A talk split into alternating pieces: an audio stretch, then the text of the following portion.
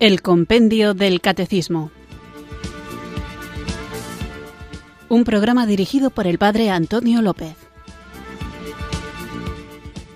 Muy buenas tardes, queridos oyentes de Radio María. Recibid un cariñoso saludo desde Irurzun, en Navarra, quienes sintonizáis una tarde más esta radio que cambia vidas, esta emisora de la Virgen, Radio María, para escuchar el programa El Compendio del Catecismo, nuestro espacio diario de formación católica en el que tratamos de conocer la fe que queremos vivir, compartir y defender. Estamos en concreto en el modo de vivir nuestra fe, que es hacerlo en Cristo. La vida en Cristo es la tercera parte del compendio del catecismo en la que hemos entrado no hace demasiado tiempo y últimamente estábamos hablando de la libertad del hombre y nos centrábamos en el último programa en las pasiones. Veíamos que las pasiones son los afectos, emociones o impulsos de la sensibilidad, componentes naturales de la psicología humana que inclinan a obrar o no obrar. Y como estas pasiones no tienen, lo vamos a ver hoy en concreto, una valoración moral en sí mismas. Las pasiones no son ni buenas ni malas, pero creo que es importante que sepamos identificar cuáles son nuestras pasiones, cuáles son, si queréis, nuestras emociones, porque si no las conocemos, difícilmente sabremos interpretarnos a nosotros mismos. Por ejemplo, alguien que no sea capaz de distinguir la tristeza de la ira, creerá que está siempre enfadado cuando en realidad lo que le pasa es que se siente triste o decepcionado. Y claro, si estás triste o decepcionado no tienes por qué vivir como si estuvieras enfadado. Y lo mismo, hay alguien que puede sentirse orgulloso y resulta que la única emoción que conoce es la de la alegría y no es lo mismo estar emocionado que sentirse orgulloso que estar alegre. Por eso es importante, creo, que seamos capaz de diferenciar nuestras emociones. No es lo mismo el miedo que la tristeza, que la rabia, que la ira, que la alegría. Las emociones son un estado afectivo que experimentamos, son como sensores, estímulos de respuesta que traducen cómo nos afecta un factor o un acontecimiento interno o externo con reacciones de tipo psicológico, conductual y cognitivo que por supuesto tienen repercusiones en nuestro modo de actuar, que por supuesto tienen repercusiones en nuestro modo de relacionarnos también en orden a nuestro fin último que es la salvación eterna. Es decir, la psicología y la espiritualidad están muy vinculadas. Por eso nosotros actuamos ante las distintas situaciones predispuestos de forma particular por nuestras emociones. Son, por tanto, un elemento importantísimo para desarrollar nuestra inteligencia emocional y madurar personalmente. No hay que confundir la psicología con la vida espiritual, no hay que tener un director espiritual como si fuera meramente un psicólogo, pero tampoco podemos desvincular esta dimensión humana, la psicológica, como tampoco podemos dejar de lado la dimensión física a la hora de afrontar nuestra vida espiritual, porque si tú físicamente estás enfermo o extremadamente cansado, es muy fácil que eso afecte a tus estados de ánimo y que te sientas demasiado sensible, irritable o triste, y al revés, cuando estás descansado, eres capaz de ver las cosas con más optimismo y más alegría y todo esto afecta de una manera muy clara a nuestra vida espiritual. Si te sientes decepcionado en tu comunidad, a lo mejor se te quitan las ganas de servir en ella. Si estás demasiado cansado, quizá no te veas con fuerzas para hacer una obra de caridad. Por eso, cuerpo, mente y espíritu, alma, están estrechamente vinculados y tenemos que tratar de cuidar nuestro cuerpo, de cuidar nuestra psicología y de cuidar nuestra vida espiritual, pero no como tres elementos separados el uno del otro, sino como aspectos integrantes de la unidad personal que somos los seres humanos, que somos los hombres. Y por eso es importante saber identificar nuestras emociones. Mayoritariamente solemos categorizar las emociones para así poder evitar las que no nos gustan y aceptar las que nos hacen sentir bien. Por lo general, las personas clasifican en dos grupos las emociones, las buenas y las malas, aunque hacerlo condiciona la manera en que establecemos una relación con ella. ¿A dónde quiero llegar con esto? La cuestión es entender que evitar las emociones no va a beneficiarnos en ningún caso. Al contrario, solo sirve para esconder y acumular malas experiencias que a la larga pueden manifestarse y desfavorecer la salud mental de cada uno. Por ello, es fundamental identificar las emociones, reconocerlas, comprenderlas, aceptarlas y conducirlas. ¿Cómo hacemos esto? Para identificar las emociones hay que tener claro que no hay emociones positivas o negativas, sino que cada una de ellas tiene una función sana. Así que simplemente se tienen que entender como lo que son y dejar que hagan su función aceptarlas y afrontarlas de manera sensata. Evalúa cómo te sientes, observa tus emociones y reacciones e intenta reconducir las que interpretes como negativas. Reconocer las emociones y expresarlas nos ayudará a canalizar la ansiedad y el malestar. Concéntrate en las cosas positivas de tu vida y valora lo que es realmente importante. Evalúa cómo te sientes. Mírate por dentro. No te empeñes en rechazar que hay cosas que te producen aversión, que hay cosas que te dan miedo, que hay cosas que te producen placer y gusto, cosas que te atraen. No hay ningún miedo porque no hay emociones, pasiones que de suyo, vuelvo a repetirlo, sean buenas o malas. Debemos aprender a orar, a dialogar con el Señor y que también el objeto de nuestro diálogo con Cristo sea nuestra propia persona es bueno hacer una reflexión. Esa cosa que a veces ocurre de ¿qué te pasa? Pues nada, ¿por qué? Porque te veo irritado. Pues no me pasa nada. Bueno, pero si todo el mundo te dice que estás irritado, mira a ver qué es lo que te pasa. O un día que te amanezcas triste y no sepas por qué. Puede pasarle a cualquiera, pero es bueno que te pares a reflexionar para saber si esa tristeza procede de elementos externos, pues yo que sé, que a lo mejor hace un día gris y eso afecta a tu carácter, que a lo mejor has pasado una mala noche, no has dormido bien y eso afecta a tu carácter, que a lo mejor te han dado una noticia que te está afectando más de lo que tú pensabas o tienes un problema económico que aunque confías mucho en la providencia, en el fondo pues tienes temor hacia el futuro. Todas estas reacciones que tenemos hay que saber buscar cuál es la raíz que tienen. Por eso reconocer nuestras emociones aporta muchos beneficios porque sabremos cuál es nuestro estado de ánimo y por qué. De esta manera podremos tomar mejores decisiones, tendremos autocontrol, porque sabremos cuál es la raíz de los impulsos que nos mueven, nos relacionaremos mejor con los demás al reconocer también las emociones de los otros, entenderemos las situaciones y cómo suceden objetivamente, atenderemos a nuestras necesidades de bienestar y mejoraremos así nuestra calidad de vida. Si necesitas parar un poco, si necesitas descansar, si necesitas decir que no a algo a lo que puedes decir que no, está bien que lo hagas por tu salud. Y conocernos mejor a nosotros mismos y a los demás es algo a lo que favorece mucho reconocer nuestras emociones. Nosotros es verdad que no decidimos lo que sentimos, pero sí que podemos decidir lo que hacemos con eso que sentimos. Los pensamientos generan emociones en las personas y desde las emociones tomamos decisiones. Yo conozco a mucha gente que afortunadamente se ha convertido, pero la conversión muy pocas veces, por no decir ninguna, ha ocurrido por una decisión intelectual.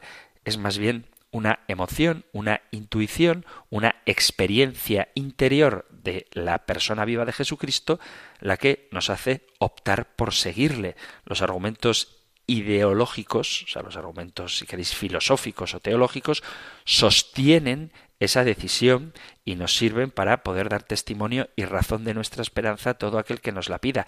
Pero el cambio interior no lo produce el razonamiento, sino las emociones. Por eso éstas determinan cómo te sientes, cómo actúas y por eso es vital cuidar la calidad de los pensamientos para identificar nuestras emociones y gestionarlas a favor del bienestar. La felicidad depende de la calidad de los pensamientos y estos pensamientos cuando están bien orientados y cuando uno sabe en qué se fundamentan harán que la base de nuestra felicidad esté puesta en aquellas verdades que dan sentido a nuestra vida. No hay que desvincular la vida psicológica de la vida espiritual, aunque tampoco hay que confundirlas. Psicología y espiritualidad están relacionadas porque son dos áreas de la existencia humana que están vinculadas. Ambas se ocupan de cuestiones fundamentales sobre la naturaleza del ser humano y su lugar en el mundo. La psicología se centra en la mente y en el comportamiento, mientras que la espiritualidad se centra en el alma y en la relación con lo trascendente. Pero, como estamos viendo, para vivir en Cristo, para saber cuál ha de ser nuestro comportamiento, entra en juego también la psicología. Dicho todo esto, vamos a invocar juntos al Espíritu Santo para que nos ayude a conocer espiritualmente las verdades que nos han sido reveladas y para que desde la fe seamos capaces también de conocernos a nosotros mismos. Así que invoquemos juntos el don de Dios. Ven Espíritu, ven Espíritu, ven Espíritu.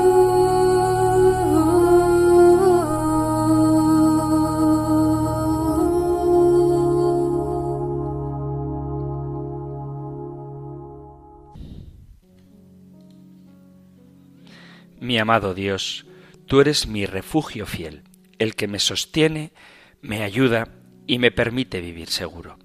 He buscado tu presencia, porque no puedo seguir caminando bajo mi propia voluntad. Mi anhelo es habitar en tu presencia día tras día y deleitarme en ti. Pero en ocasiones el estrés del día a día se apodera de mí y me hace vivir en tormento. No quiero vivir más atado a esta cárcel mental de estrés, angustia y desesperación. Esto irrita mi alma, quebranta mi espíritu y me hace tambalear la fe. Hoy solo deseo de todo corazón que tu amor verdadero me inunde, que tu paz pueda controlar mi alma, que mis emociones sean estables y que no haya nada que haga inquietarme y perder la paz. Te lo pido, Señor Jesús, por tu infinita misericordia, a ti que vives y reinas, inmortal y glorioso, por los siglos de los siglos. Amén.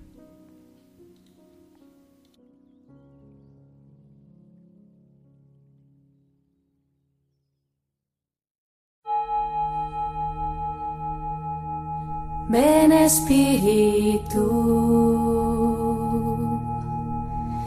Ven Espíritu, Espíritu.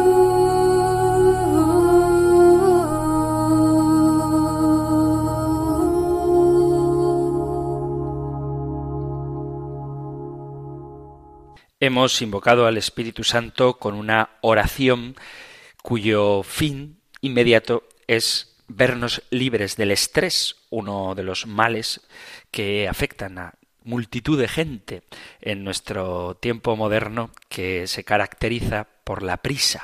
Y a veces hace falta que seamos capaces de parar para reflexionar sobre cómo estamos y esto debemos hacerlo siempre a la luz de la fe pidiendo el sostén, la ayuda la iluminación del Espíritu Santo para conocernos a nosotros mismos y poder de esta manera orientar nuestra vida hacia Dios. Prácticamente os he hecho en la introducción del programa un resumen muy rápido de lo que vamos a ver hoy.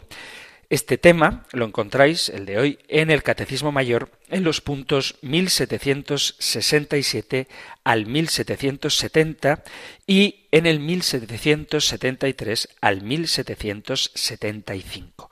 Nosotros escuchamos ahora la pregunta 371 del compendio del Catecismo.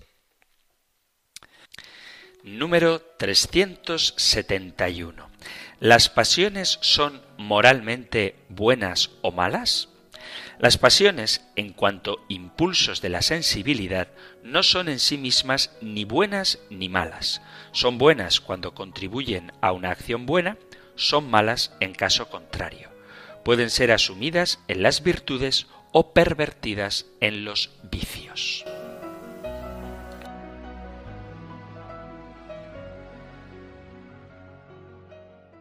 Es importante conocer esto de los afectos sensibles o de las pasiones, porque el hombre no actúa solo con inteligencia y voluntad, sino que se mueve también con el concurso, con la participación de su afectividad sensible, deseos, reacciones emocionales, entusiasmo, alegría, tristeza.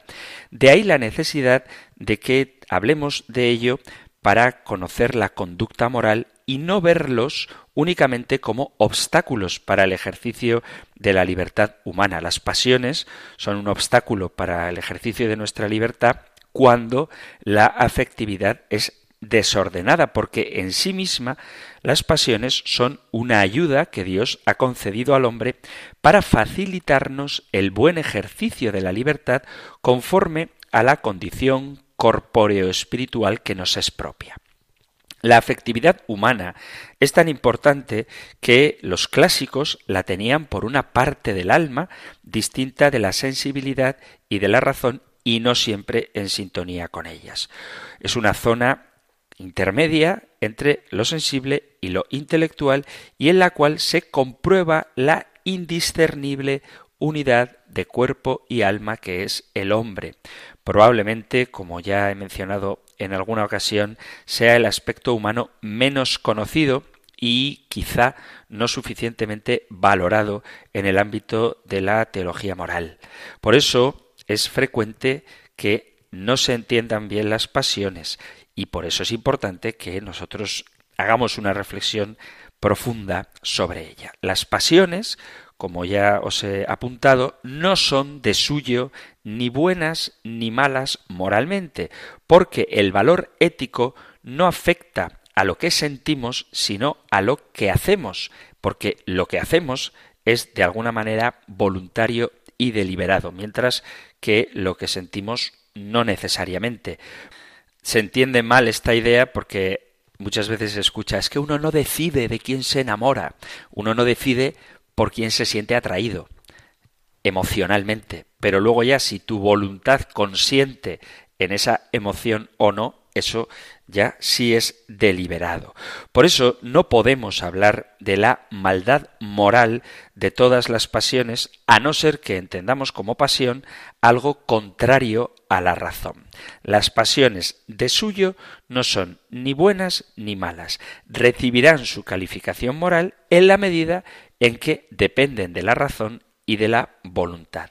Las pasiones se llaman voluntarias o porque están ordenadas por la voluntad o porque la voluntad no se opone a ellas. Pertenece a la perfección del bien moral el que las pasiones estén reguladas por la razón. Sin embargo, sí son moralmente calificables según sea la respuesta que cada persona le dé a una de esas pasiones. Las pasiones, en cuanto movimiento del apetito sensible, son buenas o malas moralmente según estén o no conformes en cuanto voluntarias con las normas de la moralidad. Son moralmente buenas las pasiones que tienden a un verdadero bien o apartan de un mal verdadero y son moralmente malas las que tienden a un mal verdadero o impiden la consecución de un bien verdadero. Si no se repara en estas precisiones y si la doctrina sobre el pecado original no está presente en esta reflexión, se confunden los planos de la moral y de la psicología, identificando de hecho cosas tan distintas como el objeto natural y el sentido moral de las tendencias que están en el hombre e inducen a un mal comportamiento, es decir, al pecado. Los sentimientos más profundos no deciden ni la moralidad ni la santidad de las personas, son el depósito inagotable de las imágenes y de las afecciones en que se expresa la vida moral. Las pasiones son moralmente buenas cuando contribuyen a una acción buena y malas en caso contrario. La voluntad recta ordena al bien y a la bienaventuranza por los movimientos sensibles que asume, no por los que le brotan. La voluntad mala sucumbe a las pasiones desordenadas y las exacerba. Las emociones y los sentimientos pueden ser asumidos en las virtudes o pervertidos en los vicios. Es decir, tú no eres responsable de lo que sientes, de esas emociones, de esas pasiones, pero sí eres responsable de lo que haces con ellas, de si las consientes o no las consientes. Es decir, tú puedes tener el impulso natural, por ejemplo, de ayudar a una persona que está pasando necesidad, pero puedes no ayudarle. Con lo cual, esa pasión que tienes, ese impulso sensible de querer ayudarle, de suyo no es ni bueno ni malo, a no ser que lo secundes con tu voluntad. Y lo mismo al revés. Si tú sientes ira ante una situación que no es objetivamente mala, el hecho de que tú sientas ira de suyo no es ni bueno ni malo.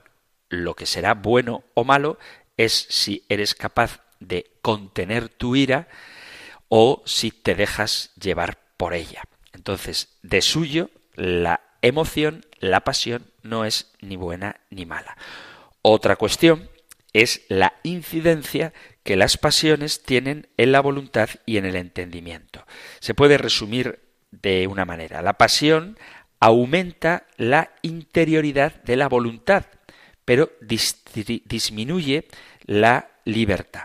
Cuando uno se deja dominar o al menos influir por las pasiones, la debilidad se acentúa y la libertad se debilita, incluso se puede perder. De ahí que pueda restar valor moral a los actos realizados bajo la pasión. Por eso, la acción moralmente mala es tanto menos mala cuanto más fuerte es la pasión que le precede.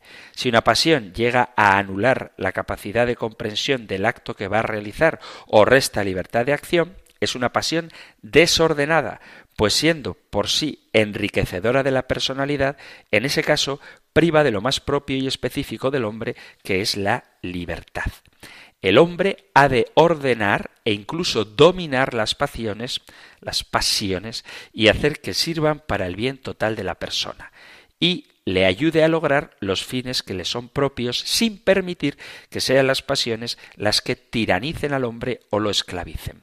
El influjo de las pasiones es muy distinto según el ímpetu y fuerza con que actúan y sobre todo por la huella que marcan en quienes se dejan influir habitualmente por ellas. Una persona que siempre se deja llevar por la ira será cada vez más difícil que sea capaz de controlarla. Una persona que aunque siente ira es capaz de dominar esa pasión, probablemente con el tiempo cada vez le resulte más fácil controlarse.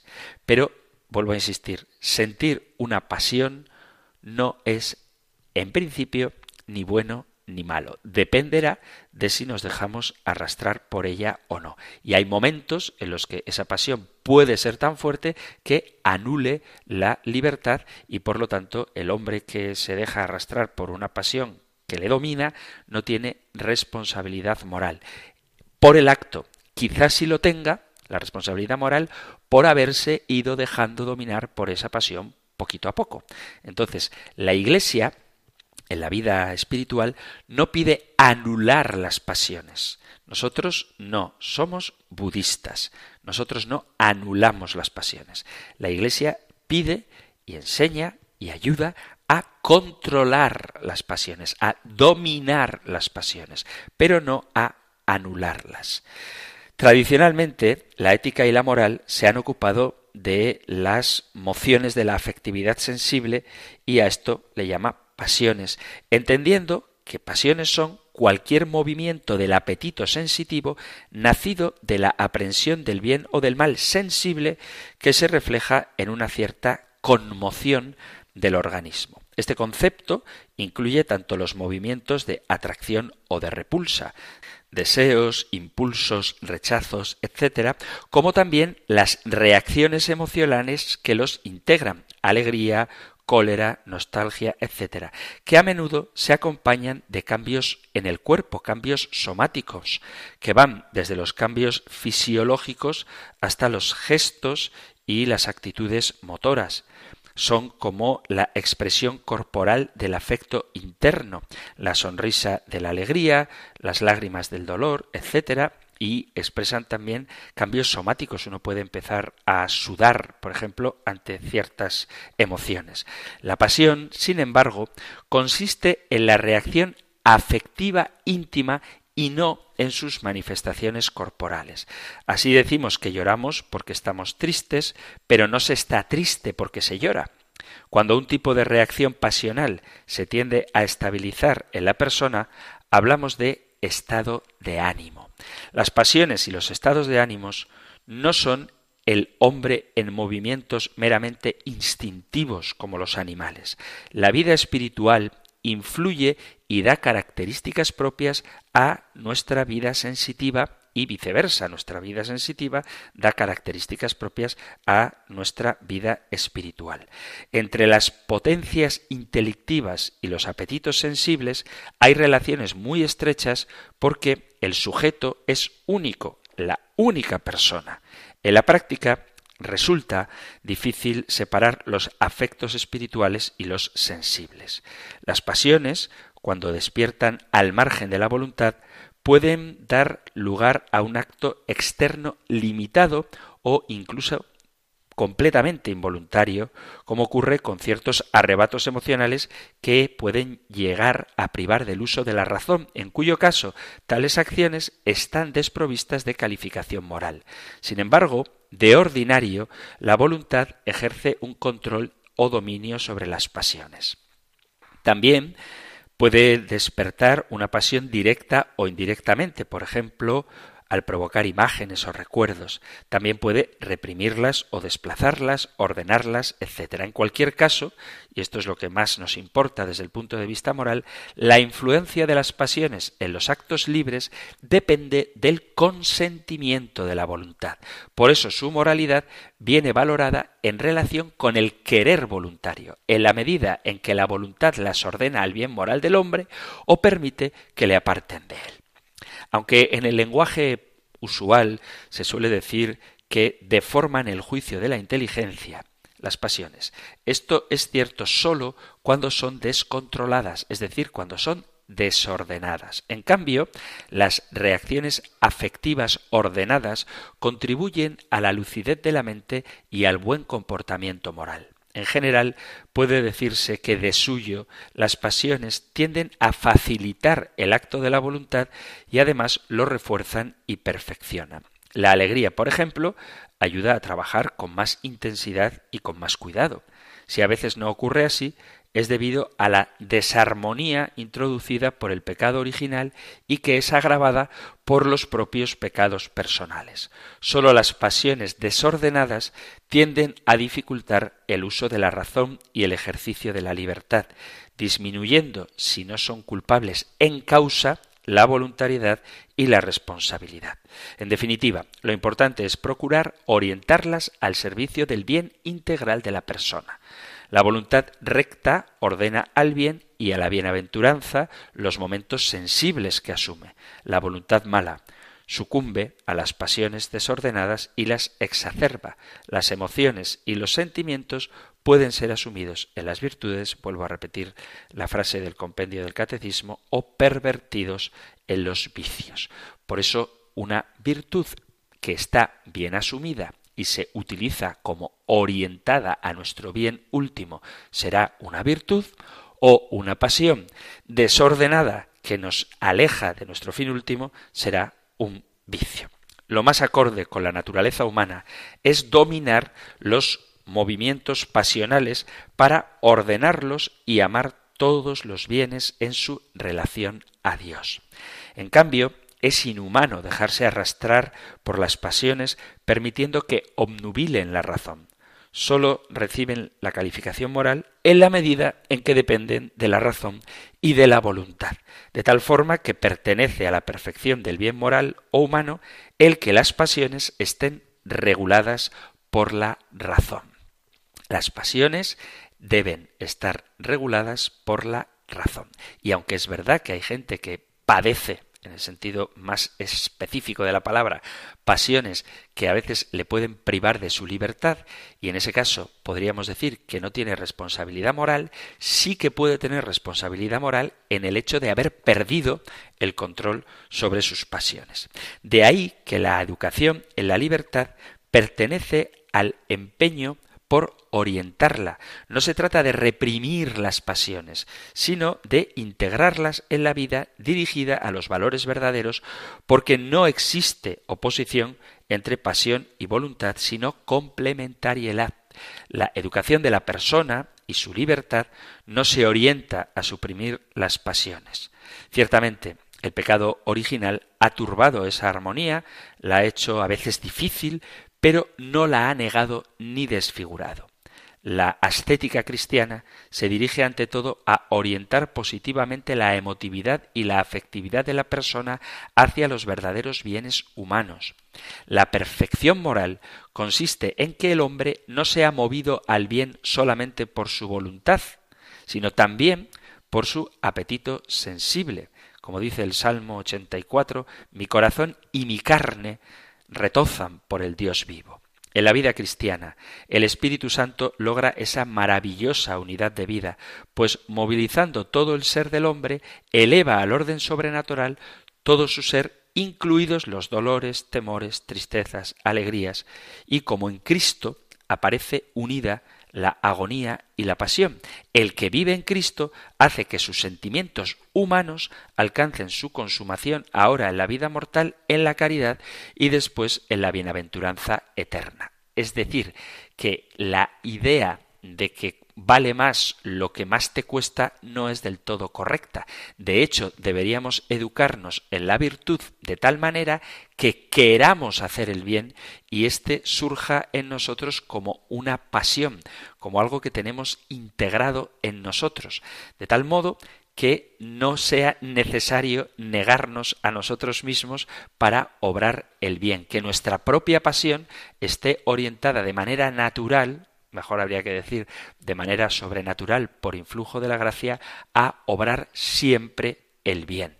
Es decir, que tú, por ejemplo, acudas a la iglesia no solamente porque tienes voluntad de hacerlo, sino porque encima te apetezca, que tú seas capaz de dar una limosna no solamente porque has hecho ese acto voluntario de decidir realizar la limosna, sino que realmente tu voluntad, tu pasión, incluso aquella que más espontáneamente brota de ti, que tu afecto esté orientado a realizar esa limosna. Es decir, que haya una connaturalidad con el deseo de bien que oriente todas nuestras pasiones hacia lo que más nos acerca a la voluntad de Dios.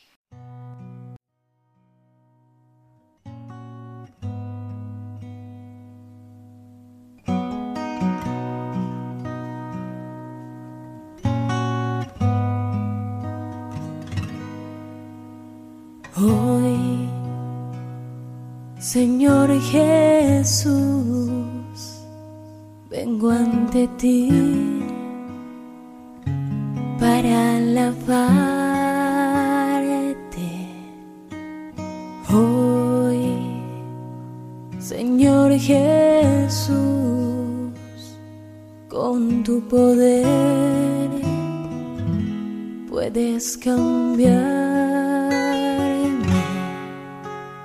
Sáname, Señor.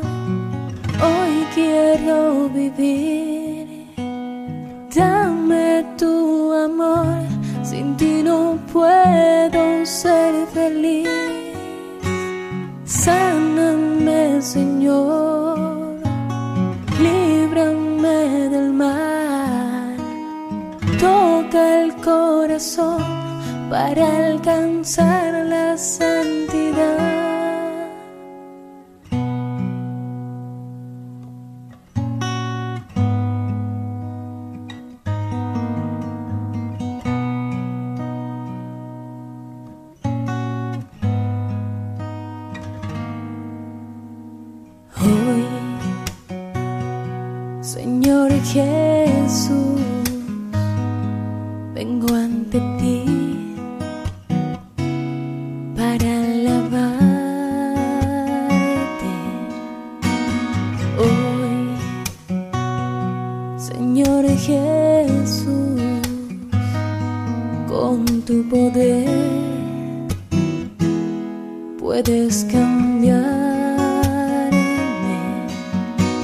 Sáname, Señor.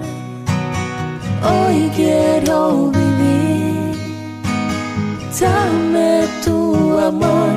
Sin ti no puedo ser feliz. Sáname, Señor. Líbrame del mal. Toca el corazón para alcanzar la sangre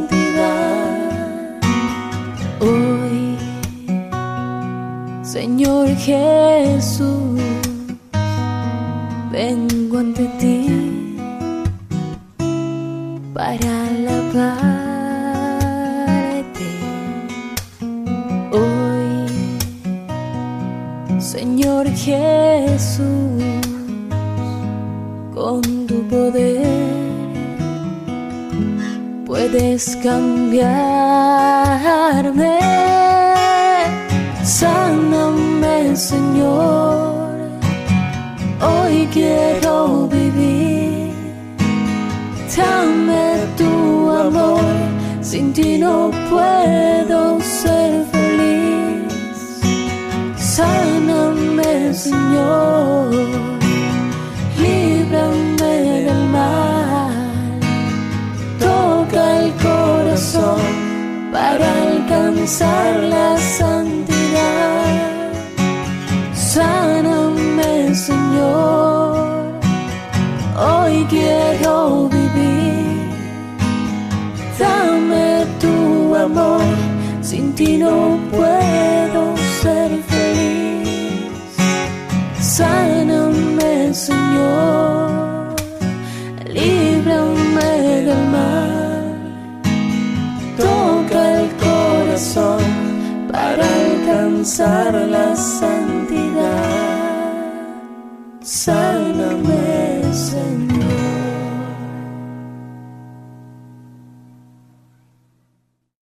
Estás en Radio María escuchando el programa El Compendio del Catecismo, nuestro espacio diario de formación católica en el que tratamos de conocer la fe que queremos vivir, compartir y defender y que puedes escuchar de lunes a viernes de 4 a 5 de la tarde, una hora antes, si nos sintonizas desde las Islas Canarias en esta emisora de la Virgen. Hoy estamos hablando de la valoración moral de las pasiones y la pregunta que hace el compendio del catecismo es si las pasiones son moralmente buenas o malas.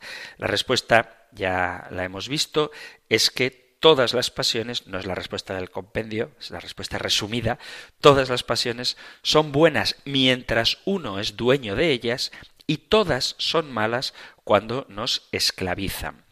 Pensando en ello, podemos mirar lo de las pasiones buenas. Una puede ser, por ejemplo, la de sentirnos bien físicamente, que va ligado con el comer adecuadamente y con una sana rutina de ejercicio. Otra de ellas puede ser la de amar a la esposa y a los hijos con un amor no posesivo ni egoísta, buscando en todo momento su bienestar y el de uno mismo. Otra sería la pasión por aprender a un ritmo adecuado, el superarse requiere de un esfuerzo, el cual para que sea bueno es preciso que no sobrepase los límites de la normalidad. Igual sería el querer lo que se hace, procurando rendir con eficiencia las labores que cada cual tenga, sin excesos que puedan ser malos para nosotros, llevándonos al martirio, al estrés o a darle una excesiva importancia al trabajo. Y de la misma manera están las pasiones malas.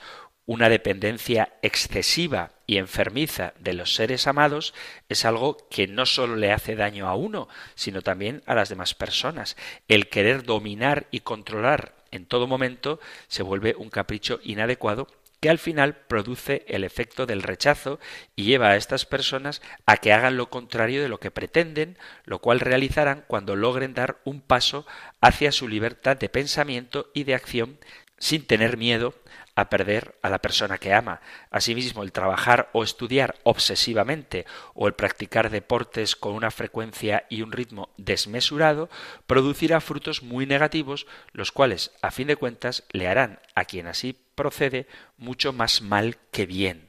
Entonces, lo adecuado que es tener una vida equilibrada en la que no se peque ni por exceso ni por defecto, en el que no nos dejemos llevar por las pasiones desordenadamente, ni tratemos de anularlas, sintiendo la paz, la concordia y la serenidad de quien sabe que tiene pasiones, las identifica, las reconoce y las domina. Esto es lo que se llamaría una existencia armónica con Dios, con la familia, con la naturaleza, el trabajo, los negocios y con la gente que se relaciona con nosotros. Y como resultado tendremos el fin que procuramos en la vida propia. Y cuando orientamos a ese fin las pasiones, estas son buenas, y cuando las pasiones nos dominan y nos apartan de nuestro fin, las pasiones serían malas. Vuelvo a insistir una vez más, las pasiones de suyo no son ni buenas ni malas, depende cómo se utilicen. Y esto lo quiero subrayar porque he dicho en más de una ocasión tanto en este programa como en el anterior, a propósito del tema que estamos tratando, que nosotros no somos budistas. Y es que, desafortunadamente, hay quien piensa que el cristianismo y el budismo tienen mucho que ver con esto de las pasiones, porque a veces se identifica la ascesis cristiana, el dominio de las pasiones, con la ascesis por llamarlo de alguna manera, de otras religiones. Hay quien trata de ver similitudes donde en realidad no las hay. El cristianismo y el budismo y otras espiritualidades orientales son realidades profundamente contradictorias. No digo distintas y complementarias, sino contradictorias. A veces hay incluso gente católica con autoridad, algún sacerdote o algún catequista, que hablan de implementar en la espiritualidad cristiana elementos de las religiones orientales. Y esta idea, que está muy extendida, de pretender equiparar todas las religiones, me parece que nos tiene que obligar a tomarnos en serio que nosotros somos cristianos y no budistas, y que no da lo mismo ser una cosa que la otra. Las religiones son realidades humanas amplísimas que afectan al pensamiento, a la moral, a la organización social, a la vida familiar y a otros muchos aspectos de la vida humana. Y esta amplitud nos desborda y resultaría ridículo, por ejemplo, comparar el color naranja de las túnicas de los monjes budistas y el color con el que visten los sacerdotes católicos para sacar conclusiones de ahí. Pero sí que se puede hacer buscar en el fondo de la religión para conocer su esencia, cuál es el mensaje fundamental que la caracteriza y que permite entender en un contexto adecuado sus características secundarias. En el caso del budismo, el núcleo fundamental de esta filosofía, a la que algunos llaman religión, es el famoso sermón de las cuatro verdades. Siddhartha Gautama, era un príncipe hindú que había llevado siempre una existencia placentera dentro de su palacio, sin grandes preocupaciones y sin necesidades materiales. Se cuenta que un día salió por fin de su palacio y se encontró con un mundo terrible de sufrimientos, hambres, lucha y problemas. Este encuentro con la realidad supuso para él un cambio total de su comprensión de la vida y le impulsó a comenzar un proceso de búsqueda de sentido para todo lo que le rodeaba. Tras intentar varias cosas, como el ascetismo extremo o las prácticas religiosas hinduistas, consiguió por fin en un momento subjetivo de meditación, alcanzar la iluminación y a partir de ese momento se comenzó a llamar Buda, que se puede traducir como el que ha despertado. Esa iluminación la plasmó en el llamado Sermón de las Cuatro Nobles Verdades que constituyen el fundamento del budismo. Y veréis que tiene mucho que ver con esto de las pasiones en un sentido totalmente opuesto, no complementario, contradictorio con lo que creemos los cristianos. Dice la primera de las cuatro nobles verdades que la vida es sufrimiento. Es la experiencia de Buda al salir del palacio. Nos pasamos la vida sufriendo desde el primer día hasta que morimos. La vida es una condena terrible de la que no podemos escapar. En este punto se plantea un problema puramente oriental. Por vivir en la zona de la India, Buda acepta como algo evidente la idea de la reencarnación. Él ni se lo plantea, él la, asume. Aquí, en Occidente, hay gente que ingenuamente cree en la reencarnación como un modo de escapar de la muerte, de continuar viviendo. Sin embargo, la reencarnación es, en Oriente, una maldición, puesto que prolonga la vida de sufrimiento. Ni siquiera, según la mentalidad oriental, Puedo escapar del sufrimiento con la muerte, ya que es sólo el comienzo de una nueva reencarnación y de nuevos sentimientos. Ya hemos hablado muchas veces de la reencarnación, a la que muchos occidentales se aferran como una segunda oportunidad, pero en la mentalidad hinduista la reencarnación es algo trágico. Segunda verdad de estas cuatro nobles verdades, según Buda, es que el sufrimiento proviene del deseo. Deseo lo que no tengo y eso me hace sufrir. Desearía que muchas cosas no sean como son y eso también me hace sufrir. El sufrimiento, según el budismo, viene de los deseos. Tercera noble verdad. Para evitar el sufrimiento hay que anular el deseo. Como ni siquiera la muerte puede librarnos del sufrimiento, lo que hay que hacer es destruir su causa, anular el deseo.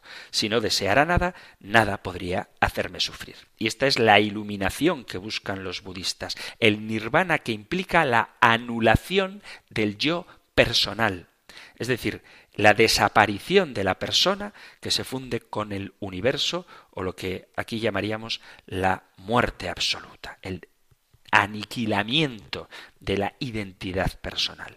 La cuarta verdad sería el deseo se anula mediante un sendero de ocho vías. Esta cuarta verdad trata sobre el modo de conseguir en la práctica la anulación del deseo. Esas prácticas serían conocer estas verdades, no permitir los deseos, no permitir las pasiones, actuar bien con los demás, evitar los malos instintos, meditar etcétera.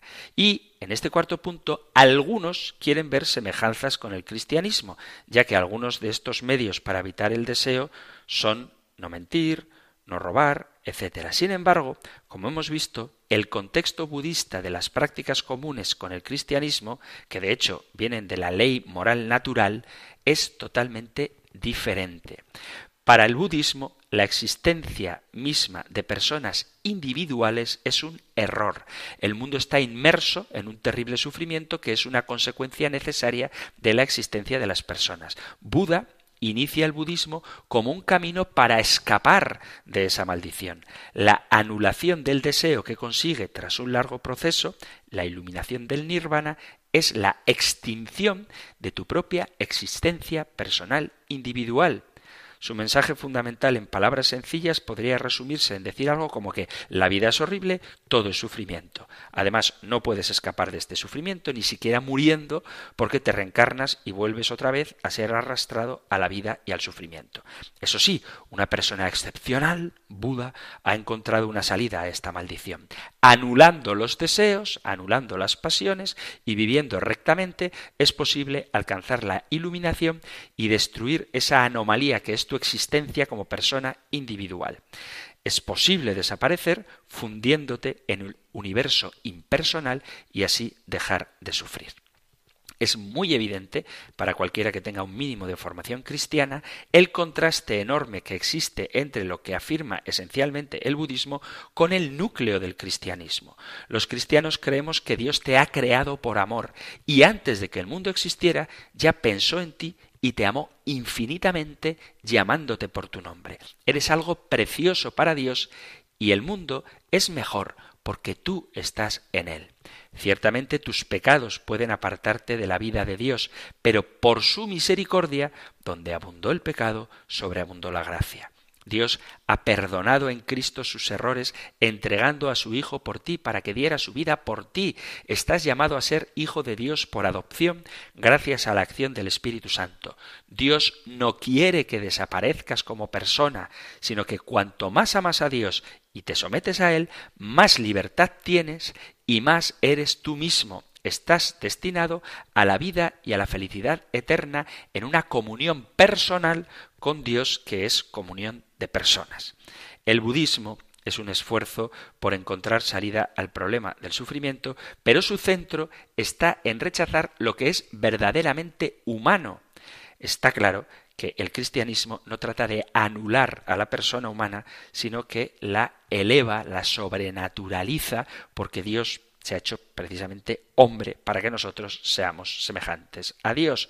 Los cristianos hemos conocido el amor que Dios nos tiene y que da un sentido a nuestra existencia.